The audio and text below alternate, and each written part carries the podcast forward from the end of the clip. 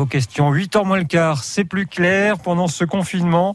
Euh, que peut-on faire ou pas? Euh, Bled Dupin m'a rejoint. Et Sandrine qui nous dit, j'ai une carte handicapée durant le confinement. Est-il vrai que je ne suis pas soumise à suivre les restrictions?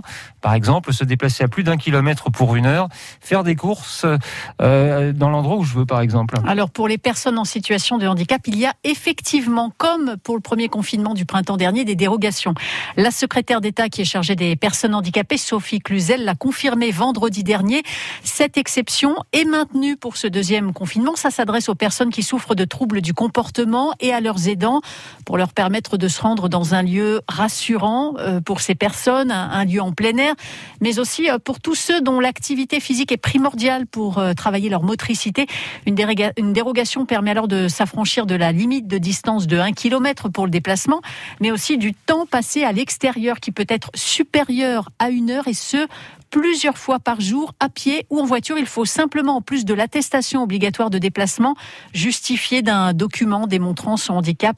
La carte mobilité inclusion, c'est le plus simple. Et pour la question de Sandrine sur les courses Pas de souci pour les faire au-delà du kilomètre autorisé, mais ça, ça concerne tout le monde. Une précision aussi sur le port du masque, ça n'est pas toujours évident pour certaines personnes handicapées.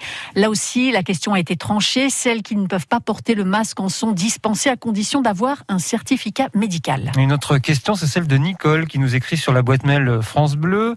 Je dois me rendre à un rendez-vous ophtalmo à Nantes et à la suite de mon déménagement, j'en suis maintenant à 500 km est-ce que je peux euh, le maintenir? Alors, si ce rendez-vous ne peut pas être décalé, oui, en théorie, rien ne vous empêche d'y aller malgré la distance. Que ce rendez-vous soit 2 ou 500 km, il n'y a pas de limitation tant qu'il s'agit d'un rendez-vous médical et qu'il ne peut pas être assuré à distance.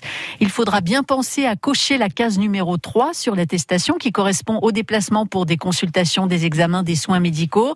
Dans ce cas très précis, on peut aussi conseiller à Nicole d'avoir sur elle une trace écrite du rendez-vous en cas de contrôle, étant bien précisé aussi qu'il faut faire l'aller-retour dans la journée.